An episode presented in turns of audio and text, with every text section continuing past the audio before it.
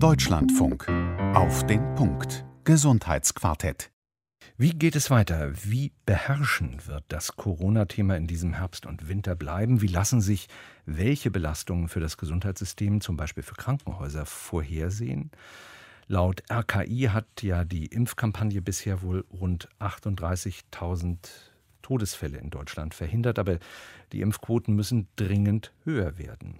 Pflegekräfte an Berliner Kliniken riefen einen Streik aus und fordern, unterstützt von vielen Ärztinnen und Ärzten, mehr Personal nach den Erfahrungen bisheriger Pandemiewellen. Der Chef der Vivantes Klinikgruppe etwa wandte sich an das streikende Personal seiner Kliniken in Berlin und sagte, dass das Problem fehlender Pflegekräfte und unzureichender Ausstattung der Krankenhäuser grundsätzliche Fragen aufwerfe. Das Gesundheitswesen brauche eine Komplettreform hin zu mehr Daseinsvorsorge. Und die Forderungen des Spitzenverbandes der gesetzlichen Krankenversicherung an die Politik für die nächste Legislaturperiode, die passen dazu. Die Rücklagen im Gesundheitsfonds der Krankenkassen dürften nämlich nächstes Jahr aufgebraucht sein. Woher kommen dann zusätzliche na, fast 20 Milliarden, 18 sind es wohl, Milliarden. Und dann gibt es ja noch die fehlende Digitalisierung, ein dringend benötigtes Zukunftskonzept für den unterfinanzierten und unterbesetzten öffentlichen Gesundheitsdienst etc. Das sind weitere riesige Herausforderungen und die Liste ist noch viel länger. Wir werden auf einige von ihnen schauen mit dem heutigen Gesundheitsquartett mit Christian Flotter am Mikrofon und zwar zum Thema erschöpft, leere Kassen und ein Personalproblem. Das Gesundheitssystem unter Corona-Druck. Seien Sie hierzu willkommen. 425 Milliarden Euro, also regelmäßig über eine Milliarde täglich, hat das Gesundheitssystem uns letztes Jahr an Budget auch gekostet. Mittel sind das, die wir ja alle staatlich reguliert einbringen. Und da lohnt der Blick dann schon drauf, zum Beispiel auf die Krankenhäuser, die gut 100 Milliarden bekommen. Selten erschienen sie uns ja so wichtig und wertvoll wie in der noch laufenden Pandemie. Den Überblick über die fast 2000 Kliniken, nach Meinung einiger Sachverständiger könnten es auch bis zu 700 weniger sein, hat von Berufswegen Ingo Morell. Einerseits ist er nämlich Geschäftsführer eines konfessionellen Klinikverbandes, er ist aber auch Präsident der Deutschen Krankenhausgesellschaft. Herr Morell, wie geht es den Kliniken bei oder besser nach der Sommererholung in puncto Belastung durch Corona? Guten Abend, Herr Flodo. Die, Klinik, die Kliniken sind natürlich nach wie vor sehr stark davon geprägt, dass Corona sich auswirkt. Die große Erholung hat in dem Falle gar nicht stattgefunden. Wir haben natürlich im ersten Quartal noch sehr stark durch Corona gelitten in den Krankenhäusern, auch was die Auslastung angeht.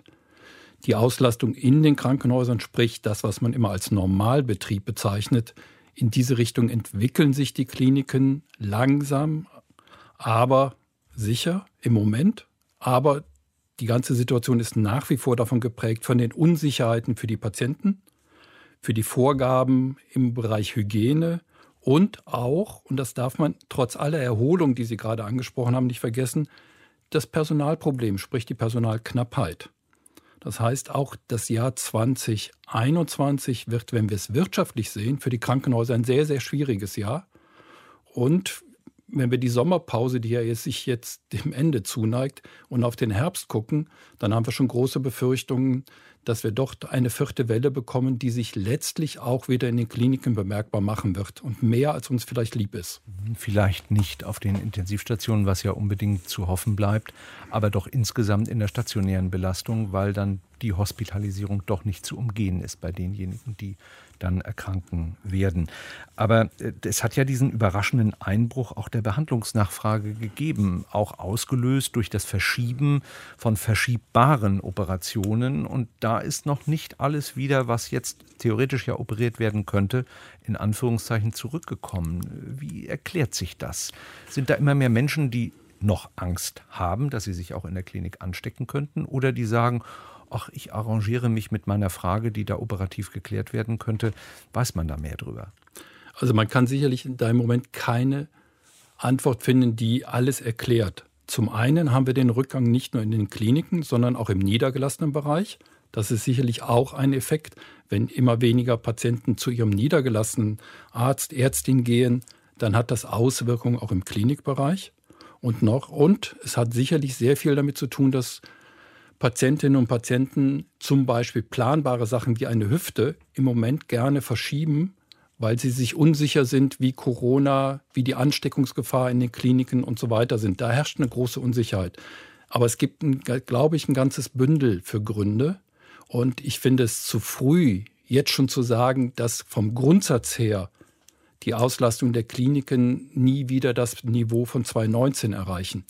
Das kann sein, aber das muss nicht. Das ist im Moment, finde ich, zu früh. Wir sind jetzt kurz vor der vierten Welle. Mhm. Eigentlich könnte es dann doch ähm, gesundheitssystemmäßig an der Stelle günstiger werden, wenn gar nicht so viele mehr ins Krankenhaus kommen wollen mit verschiebbaren Operationen, die dann vermieden werden. Wenn es sich auf einem niedrigeren Niveau einpendelt, wird, wird es mit Sicherheit dann auch ein Stück kostengünstiger, wenn dann auch die Kapazitäten angepasst werden. Sowohl im niedergelassenen als auch im stationären Bereich. Krankenhäuser stehen ja im Fokus, ob wirklich das, was sie versprechen an Leistungen, an speziellen Techniken und Kenntnissen und äh, Therapiemöglichkeiten, ob sie das auch wirklich einlösen können, ob es eine genügende Zahl von äh, Behandlungen für eine Erfahrung dort gibt und ob auch genügend Personal da ist und das auch genügend Qualifikation und Erfahrung auch mitbringt. Und da gibt es den Entwurf eines neuen Krankenhausplans für Nordrhein-Westfalen wo auf solche sogenannten Leistungsbereiche auch geschaut wird, ob die das einlösen, was die da verheißen.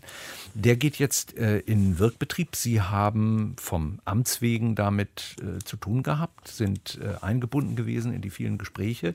Wie ist denn da der Stand? Muss man damit rechnen, dass da tatsächlich Hand angelegt wird, dass auch Bereiche geschlossen werden in Kliniken, weil das eben halt nicht erfüllt wird, die Kriterien, die da angelegt werden?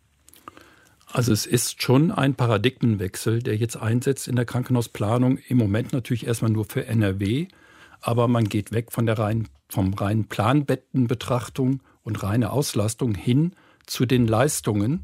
Und die Leistungen werden stärker geplant, aber auch hinterfragt, welche Voraussetzungen muss ein Krankenhaus erbringen, um diese Art von Leistung zu erbringen. Das wird sich mittelfristig mit Sicherheit auch auf die Krankenhausplanung wie viele Standorte, wer macht was, auswirken. Und zwar massiv. Also nicht sofort im ersten Jahr, aber in den nächsten vier, fünf Jahren, glaube ich, hat das schon erhebliche Auswirkungen. Wenn wir die zwei Seiten sehen, dann kann es sein, dass in einigen Regionen es zu einer Ausdünnung kommt und dann wirklich der große Streit um Standorte losgeht. Aber auf der anderen Seite ist es ja auch gut zu schauen, wie ist die Qualität, wie ist die ähm, Erfahrungsseite dort und ähm, auch äh, die ständige Versorgungserfahrung ähm, durch genügend Patientinnen und Patienten mit diesem Krankheitsbild und mit dieser Therapiemaßnahme. Der Grundsatz, der zumindest jetzt bei der Krankenhausplanung NRW verfolgt wurde, ist, dass die Kliniken sich stärker vernetzen dass man ein Stück weit den Wettbewerb herausnehmen möchte und sich stärker darauf auf eine Aufgabenverteilung und Aufgabenteilung konzentriert.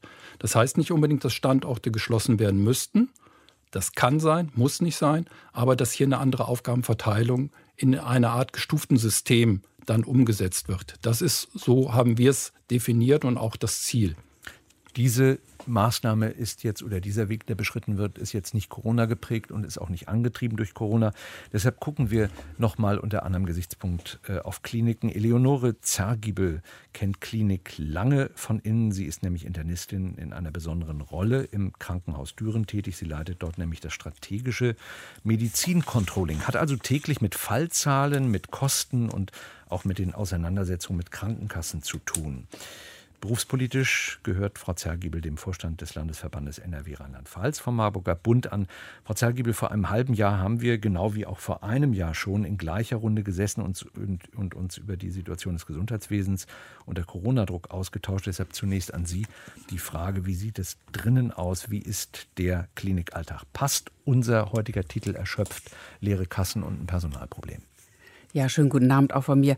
Ja, der Titel, der passt perfekt. Ich habe gestern mit einer Krankenschwester bei uns im Haus gesprochen. Die hat mir zu mir gesagt, unser Gesundheitssystem kollabiert gerade. Und sie fährt fort und sagt, und das Schlimme ist, es interessiert keinen.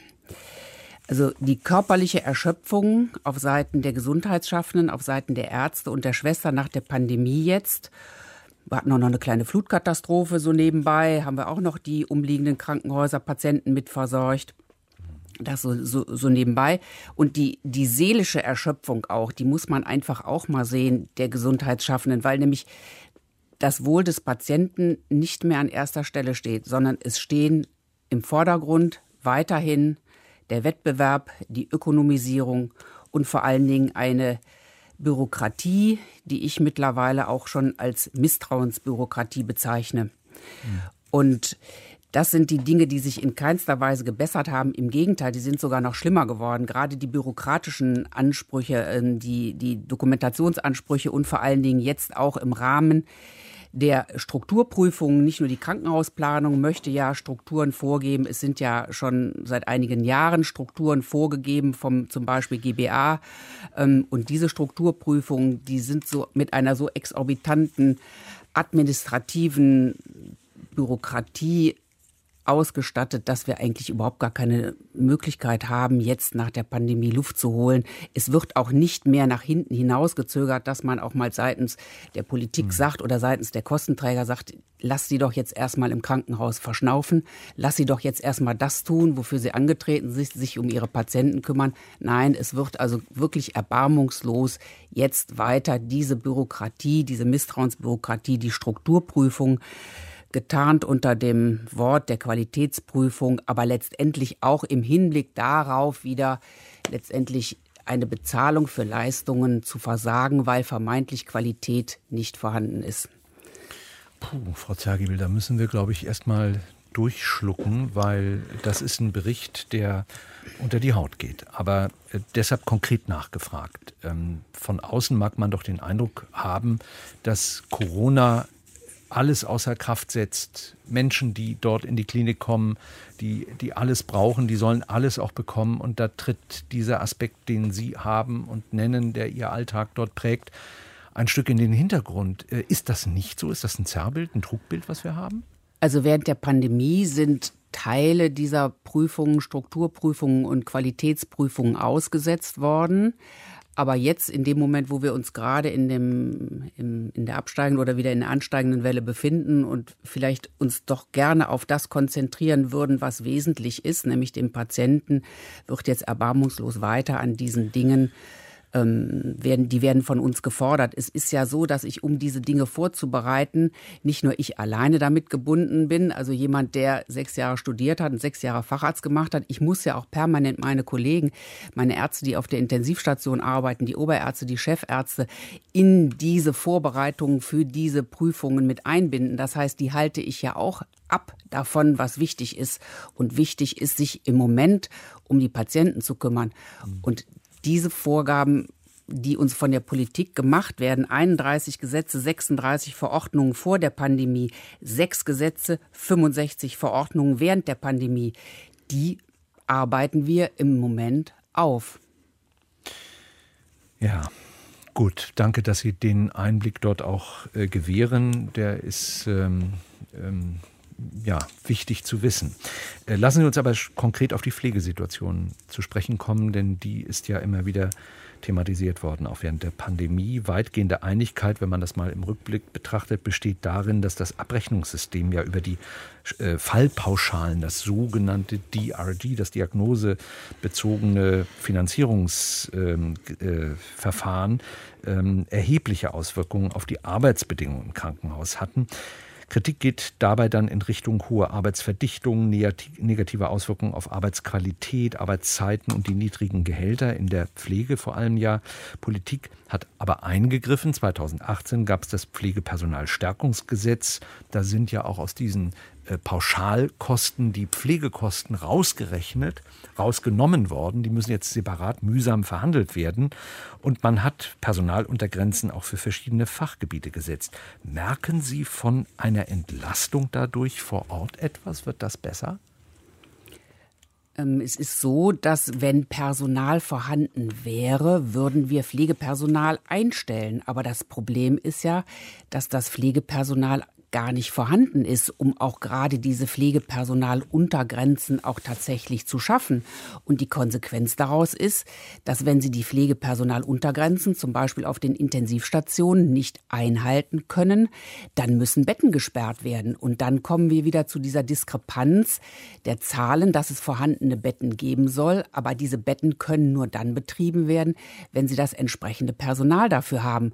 Und um dann nicht mit dem Pflegepersonalgesetz in Konflikt zu kommen, müssen dann eben Intensivpatienten abgewiesen werden und hoffentlich dann in einem Nachbarkrankenhaus dann aufgenommen werden. Also es ist in dieser Hinsicht ist es nicht besser geworden und, die, und das Pflegepersonal sagt auch, die Pflegepersonaluntergrenzen sind eben Untergrenzen und das ist das Minimum, was eigentlich vorhanden sein sollte, um einen Patienten qualitativ gut zu pflegen. Also es ist wirklich eine Untergrenze und selbst diese Untergrenzen werden häufig nicht geschafft, weil einfach nicht genug Pflegepersonal da ist. Und das ist dann natürlich immer mit Strafzahlungen verbunden, wie es dann so ist. Und die, die haben jetzt gerade noch gefehlt, die Strafzahlungen. Ja, ja, das ist noch ein ganz anderes Thema. Es gibt eine andere Strafzahlung ab nächstem Jahr. Frau Zergebel, Vorhang würde man rufen im Theater. Ich glaube, das ist nämlich ganz genau der Punkt, wo wir einfach jetzt mal grundlegend drauf schauen müssen. Gott sei Dank gehört zur Runde auch Professor Christian Thielsche. Er ist Arzt, er ist aber auch Volkswirt und Betriebswirt und an der FOM Hochschule für Ökonomie und Management leitet er das Kompetenzzentrum für Medizinökonomie. Herr Thielscher, Sie sind äh, öfter schon in dieser Runde ja auch Mitglied gewesen. Ihre Sichtweise, das muss ich ausdrücklich unterstützen, ist berufsbedingt eine ökonomische. Das ist ja manchmal eine etwas verpönte Rolle, aber der Blick prägt ja auch die Politik mit und insofern ist es wichtig, dass wir hier diese Sichtweise am Tisch haben, von der wir uns ja dann auch möglicherweise wieder distanzieren können oder über andere Wege reden können. Äh, ich darf auch noch dazu sagen, wir sitzen in vier verschiedenen Studios, weil wir immer hier noch die Corona-Bedingungen einhalten müssen. Wir klingen an, ganz nah, aber wir machen das Ganze ohne Sichtverbindung. Ähm, Herr Thielscher, äh, gehört nicht die gesamte Medizin jetzt mal weitgehend raus aus ökonomischen Gesichtspunkten? Die Deutsche Intensivmedizinische Vereinigung bzw. die internistischen Intensivmediziner haben das jetzt auch gefordert, mindestens für die Intensivmedizin. Das soll mal bitte außer Betracht bleiben. Polizei und Feuerwehr, da wird auch alles ersetzt und gemacht und da kommt keiner auf die Idee und fängt da an, Erbsenzählerei beim neuen Feuerwehrhaus zu zählen. Ja, guten Abend. Ähm also erstens bin ich ja Arzt und Ökonom und versuche immer diese beiden äh, Perspektiven zu verbinden. Und ähm, zu Ihrer Frage, muss man raus aus ökonomischen Gesichtspunkten, muss ich zurückfragen, was sind ökonomische Gesichtspunkte? Denn das Wort ökonomisch äh, kann ja hier ganz unterschiedliche Dinge bedeuten. Von einer stumpfen äh, Profitmaximierung auf Kosten der Mitarbeiter bis hin äh, zu einer guten Vorsorge für das Eukos, also das Haus, die Gemeinschaft. Ähm, wir haben im Gesundheitswesen ja die Situation, dass der Preis aus guten Gründen als Rationierungsinstrument außer Kraft gesetzt ist. Und ähm, die Idee dahinter ist ja, dass die Patienten das bekommen sollen, was sie brauchen und nicht das, was sie bezahlen können oder wollen. Es soll ja niemand sterben oder Schaden erleiden, weil er sich etwas nicht äh, leisten kann. Das ist in den meisten anderen Branchen anders. Wenn man sich äh, ein bestimmtes Auto nicht leisten kann, dann kriegt man es nicht fertig. Aber im Gesundheitswesen kriegt man das, was man braucht und auch wenn es sehr teuer ist. Das heißt aber, dass die Versorgung irgendwie reguliert werden muss, weil die reguliert sich eben nicht von selbst. Sonst reguliert sich so ein System, eine Branche über den Preis der ist, wie gesagt, hier äh, im Gesundheitswesen bewusst außer Kraft gesetzt und deswegen muss reguliert werden. Und bei dieser Regulierung stoßen natürlich Interessen aufeinander. Sie haben es ja in der Anmoderation selbst gesagt. Auf der einen Seite haben wir erschöpfte Mitarbeiter im Gesundheitswesen, auf der anderen Seite haben wir 420 Milliarden Ausgaben. Äh, und da entsteht natürlich eine gewisse äh, Spannung. Und man kann jetzt, glaube ich, es gibt keine so äh, super Lösung für alle Probleme im Gesundheitswesen. Ich will aber mal versuchen, ein Thema aufzunehmen, was hier besprochen wurde und an dem Beispiel mal klarzumachen, ähm, wie jetzt eine mehr oder weniger geschickte Regulierung aussehen könnte. Ähm, wir haben das, ähm, das Thema besprochen der Versorgungsplanung, dass in NRW jetzt eine neue Versorgungsplanung stattfindet. Ich halte das auch wie Herr Morell, für einen äh, Schritt in die richtige Richtung. Ich glaube aber, dass das noch weitergehen könnte. Eigentlich müsste doch ähm, eine Versorgungsplanung so funktionieren, dass man sich eine Region anschaut und dann, das ist wichtig, krankheitsspezifisch überlegt, wie man die Bürger dort versorgen möchte. Und zwar sowohl in der Richtung Prävention als auch ambulant als auch stationär. Klammer auf, die aktuelle ähm, Planung zielt der Krankenhäuser in fast allen Bundesländern ist immer noch im Wesentlichen krankenhausbezogen. Das heißt, da wird nicht verglichen zwischen ambulant und äh, stationären Angeboten. Aber wie auch immer, es wäre gut, wenn man von den Bedürfnissen der Patienten ausgehen würde, sich dann überlegt, was für eine ambulante stationäre Prävention, psychotherapeutische Versorgung brauche ich dafür, damit diese Leute gut versorgt sind und wie passe ich dann die Strukturen daran an. Und zwar auf eine faire Weise, denn wenn ich zum Beispiel in der Fläche eine Versorgung vorhalten möchte mit äh, relativ kleinen Krankenhäusern, dann sind die im, im Durchschnitt ein bisschen teurer als ja. in Ballungszentren. Und jetzt lass mich noch einen Satz sagen, ja. weil der ist wichtig. Wenn eine solche, eine solche Planung braucht Transparenz. Und diese Transparenz haben wir nicht. Ich will das nochmal an einem Beispiel deutlich sagen. Wir haben äh, Leitlinien für sehr viele Krankheiten. Leitlinien beschreiben, wie man Krankheiten richtig diagnostiziert und behandelt. Die werden in sehr aufwendigen Prozessen mhm. definiert ähm, sind auch sehr umfangreich. Also eine Krankheitsleitlinie kann dann ein paar hundert Seiten haben, werden in einem sehr aufwendigen äh, Prozess ähm, konsentiert zwischen verschiedenen wissenschaftlichen Fachgesellschaften, medizinischen und sind auch sehr gut, muss man sagen. Also die Medizin in Deutschland weiß sehr gut, wie Medizin mhm. gemacht werden sollte. Sie weiß aber nicht, wie Medizin in der Fläche durchgeführt wird. Ja. Das heißt, wir wissen sehr wenig darüber, ob tatsächlich Leitlinien gerecht behandelt wird oder nicht. Wir hm. haben auch sehr wenig Evidenz darüber, zum Beispiel über ja. Fehler in der Medizin. Ja. Ich höre jetzt gleich auf. Ja, Aber das ist auch so ein Thema, das ist einfach ganz schlecht untersucht. Und wenn man das nicht genau weiß, dann ist es, tut man sich einfach unheimlich schwer, äh, Versorgung zu planen, und ähm, auch ökonomisch richtige Entscheidungen zu treffen. Versorgung ist natürlich ein Aspekt, der ganz wichtig ist, weil es um die Verteilung der Mittel geht. Die Rekrutierung, das äh, quasi staatlich regulierte Einnehmen und äh, Einziehen von Mitteln ist etwas anderes. Und dann gibt es noch viele weitere Aspekte, die Sie ja auch mit angesprochen haben. Wie viel ambulant, wie viel stationär, was muss vorgehalten werden und dergleichen. Lassen Sie uns aber doch mal schauen auf gerade diesen ambulanten Bereich, ohne den die Medizin hier überhaupt nicht laufen würde in Deutschland. Insbesondere auch bei der Corona-Versorgung, denn fast die gesamte Corona-Versorgung äh, hat ja äh, letztlich stattgefunden im ambulanten Bereich. Ähm, so Gott zum Glück sind es äh, ja eben halt, ist es die Minderheit gewesen von Menschen, die ein Krankenhaus aufsuchen mussten.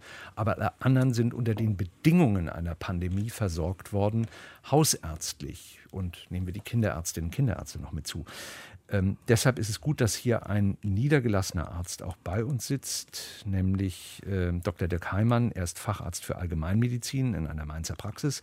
Er ist aber auch seit Jahrzehnten als Medizinjournalist tätig gewesen, Hörfunk, Fernsehen, zum Beispiel auch lange für das ZDF. Dr. Heimann, Sie äh, haben ja äh, auch beim letzten Mal diese Anlaufschwierigkeiten beschrieben, Masken zu bekommen, Schutzkleidung und dergleichen. Ähm, dann haben Sie aber auch die Impfungen ja übernehmen müssen jetzt in der Zwischenzeit und äh, müssen möglicherweise nun weitermachen auch noch und auch noch helfen, ähm, junge Menschen zu impfen, haben aber die gesamte Bürokratie noch von einem Tag auf den anderen dann auf den Tisch bekommen, auch all diese Dokumentationen mitzunehmen ähm, Impfdurchbrüche, immer jüngere Kranke, dritte Impfung dann und so weiter. Wie ist die Lage in den Praxen jetzt?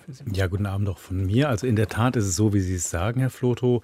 Der, ähm, die Minderheit der Patientinnen und Patienten wurde zum Glück in den Krankenhäusern behandelt, die Mehrheit im niedergelassenen Bereich.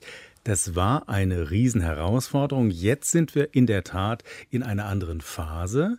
Wir haben alleine jetzt bei mir in der Praxis, glaube ich, 800 Menschen geimpft Und um es mal geschönt zu sagen, das war ein Chaos. Ja, das war zu Beginn ein Chaos, weil wir viel zu wenig Impfstoffe hatten.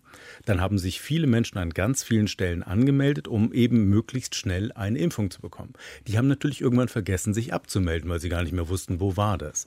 Chaosphase Nummer eins. Chaosphase Nummer zwei. Jetzt haben wir geimpft und es gab immer wieder andere Wissenschaftskommunikation. Die Ständige Impfkommission hat lange gezögert, bis sie die Kinder und Jugendlichen ab zwölf dann auch mit einer generellen Impfempfehlung ausgestattet hat. Gleichzeitig waren die Impfstoffe aber zugelassen für diese Altersgruppe. Viel Spaß beim Erklären. Ja.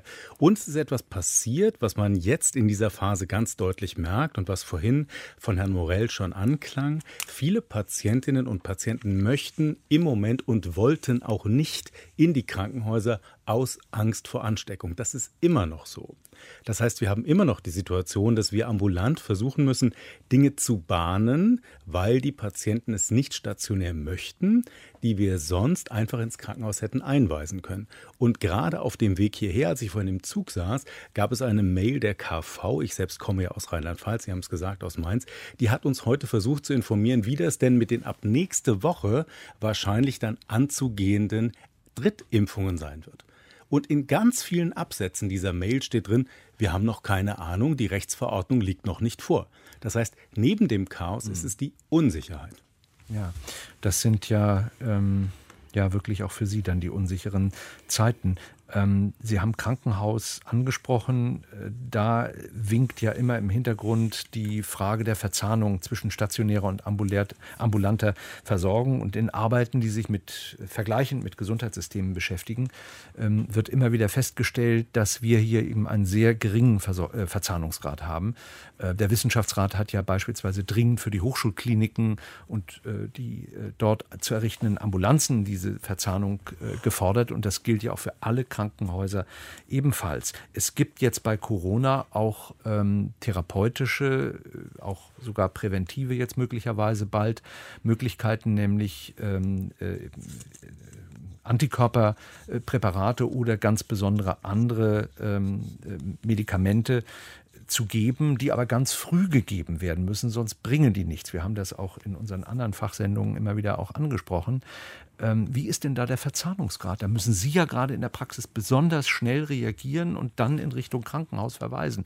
Klappt das eigentlich? Also das sind ja im Grunde drei, vier Fragen auf einmal. Also das oh, eine sorry ist, dafür, ja. geht ja um die, es geht ja um diese Antikörper im Grunde. Wir alle erinnern uns an Ex-Präsident Trump, der genau damit mal behandelt wurde. Und es geht ja darum, früh, genau wie Sie sagen, früh erkrankte Patientinnen und Patienten, die ein hohes Risiko aufweisen, schwer zu erkranken oder auch Menschen, die aus welchen Gründen auch immer nicht geimpft werden können oder keine Antikörper entwickeln, die damit zu versorgen.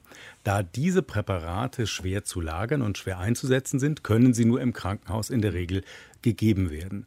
Der Verzahnungsgrad könnte also hier hoch sein, wenn diese vierte Welle, in der wir stecken, immer intensiver werden wird. Und wenn wir Patientinnen und Patienten haben, das ist ja genau gerade die Diskussion, wann ist jemand mit Antikörpern gut geschützt? Im Moment ist dieser Verzahnungsgrad, sage ich mal, noch relativ gering.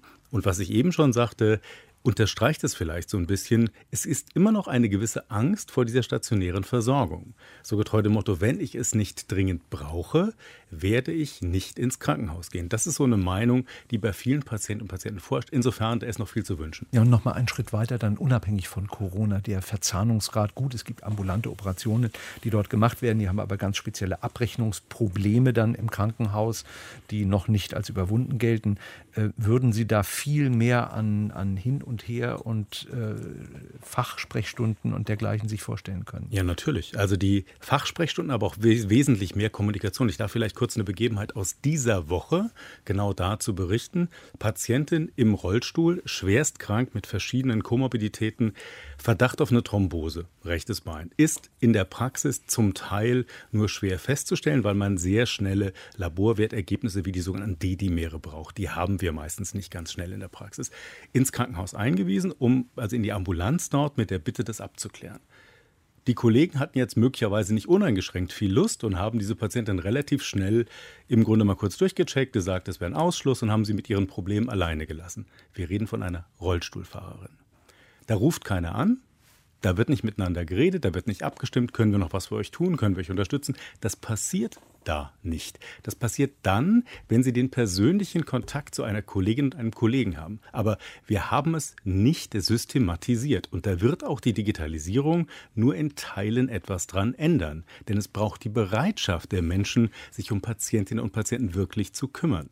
Da geht es um Kommunikation. um Kommunikation. Ganz wichtig für alle Unternehmungen. Frau Zergiebel in der Klinik bei Ihnen, wie ist die Sichtweise? Und auch bitte, Herr Morell, wir sehen uns hier nicht, wir müssen von Studio zu Studio rufen. Äh, der Präsident der Deutschen Krankenhausgesellschaft, wie also, sehen Sie das? Herr Morell.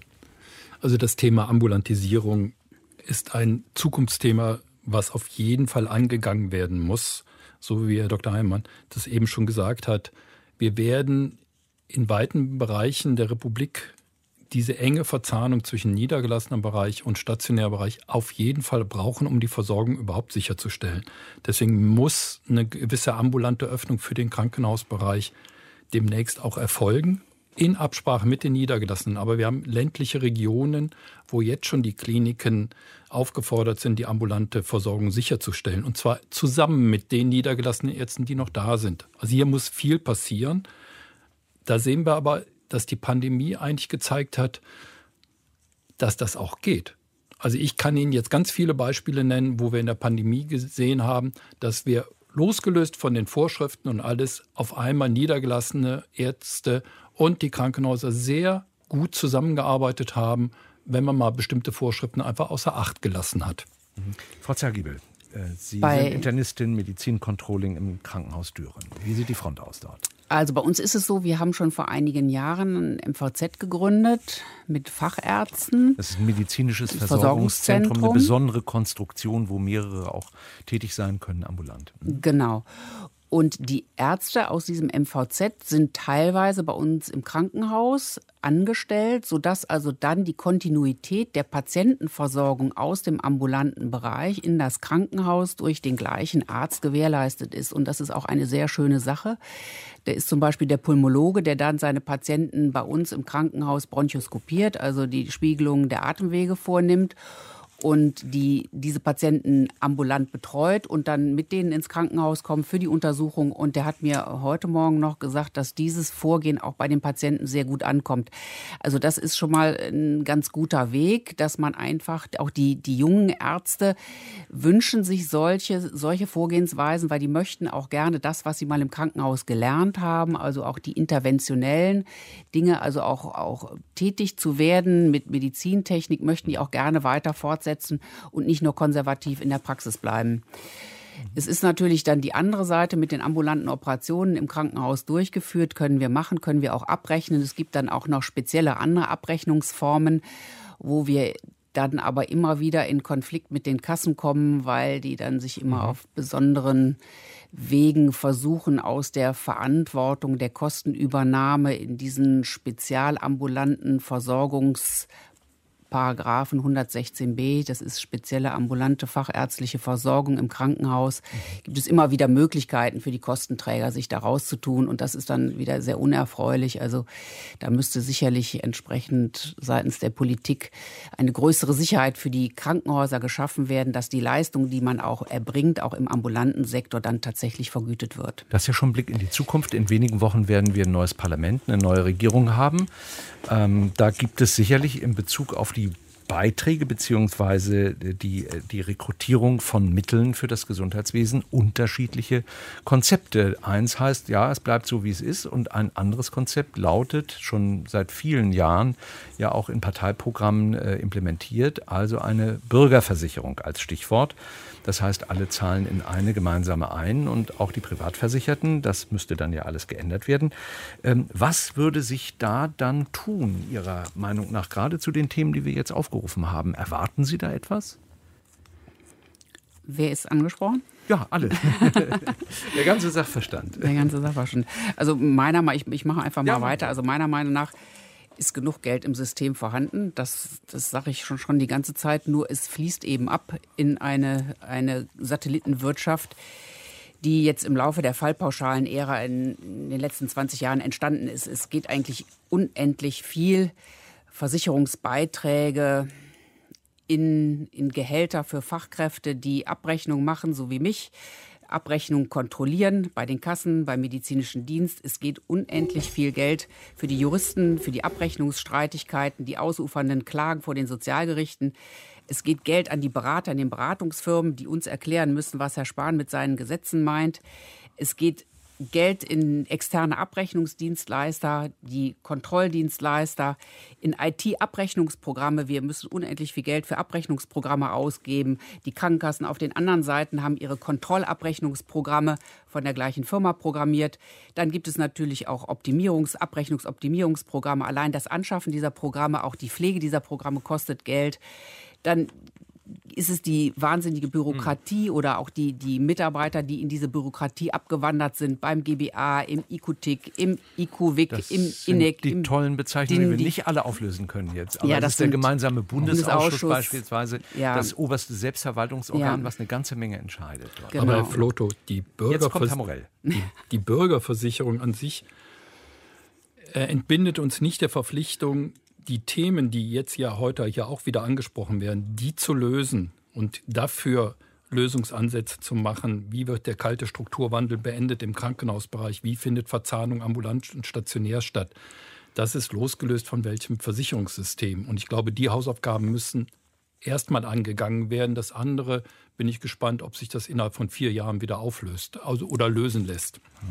Das ist wichtig nochmal das auseinanderzuhalten. Also die Erhebung oder Rekrutierung von diesen Mitteln ist das eine, aber die Ausgabe und die Organisation und ähm, die Struktur des Systems, das sind völlig andere Aspekte. Herr Tilscher, bei Ihnen ähm, nochmal auf das Ökonomische geschaut und, und gleichzeitig von der ärztlichen Sicht her gefragt.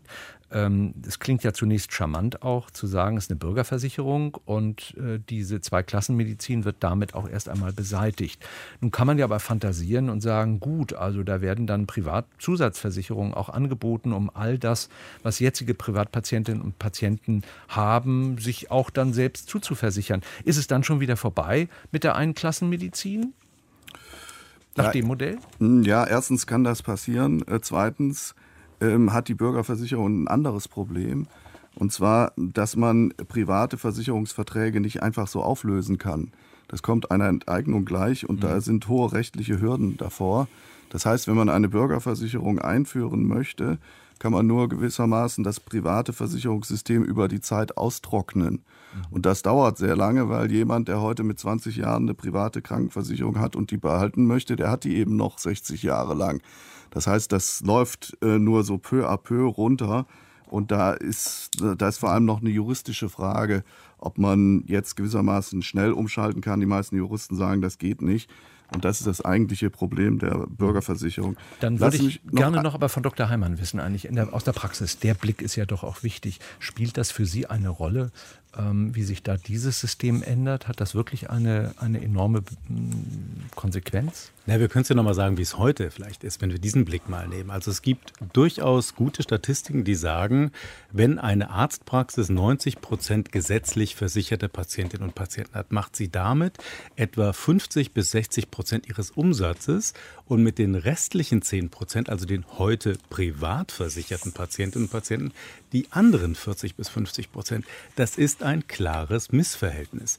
Und man kann das schönreden oder nicht die privat versicherten Patientinnen und Patienten querfinanzieren in Teilen die ambulante Versorgung der gesetzlichen Versicherten und sei es die Anschaffung eines teuren EKG-Gerätes, ich nehme es mal praktisch, das dann natürlich in diesem Moment auch den gesetzlichen Versicherten zugutekommt. Beispiel, wenn Sie ein Ruhe-EKG bei einem gesetzlich Versicherten machen, ein Ruhe-EKG im hausärztlichen Setting, bekommen Sie keinen Cent extra.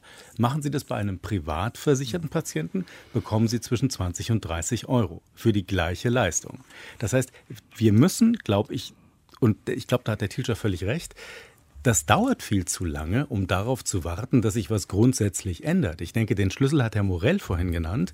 Die, in dieser Pandemie haben wir gelernt, dass es sehr gute Zusammenarbeiten geben kann, wenn wir anders kommunizieren.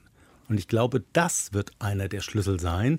Wir müssen dieses Thema Kommunikation im Gesundheitssystem auf eine andere Grundlage stellen. Die Bürgerversicherungen sind schöne Modelle. Wir haben alle jahrelang drüber geredet. Nur wann soll sie denn greifen? Und ähm, Herr Morell, mit der Bitte, wir kommen schon in Richtung Ende der Sendung, ähm, die Fragen auch, was an Strukturen nachgebessert werden muss, wo ein großer Nachholbedarf ist, Klimaausstattung äh, in Krankenhäusern und so weiter. Ist das eine große Aufgabe, auch die man sehen kann dann für die Zukunft, die aber viel länger dauert als zwei oder drei Legislaturperioden? Das mit Sicherheit. Also allein der Investitionsbedarf wird nicht innerhalb von vier Jahren gelöst werden. Und Klimawandel und so weiter, das findet ja auch alles im Krankenhaus statt. Und da muss man sich auch darauf einstellen. Aber das wird nicht kurzfristig zu lösen sein. Wir müssen nur hinkommen, dass wir sagen, was wollen wir zum Beispiel jetzt im Krankenhausbereich, wie viele Krankenhäuser und welche Art von Krankenhausversorgung wollen wir denn wirklich? Und das kann man nicht Statistiken, Statistiken oder statistischen Auswertungen überlassen, das muss im Sinne einer Daseinsvorsorge, muss das letztlich die Gesellschaft, die Politik beantworten.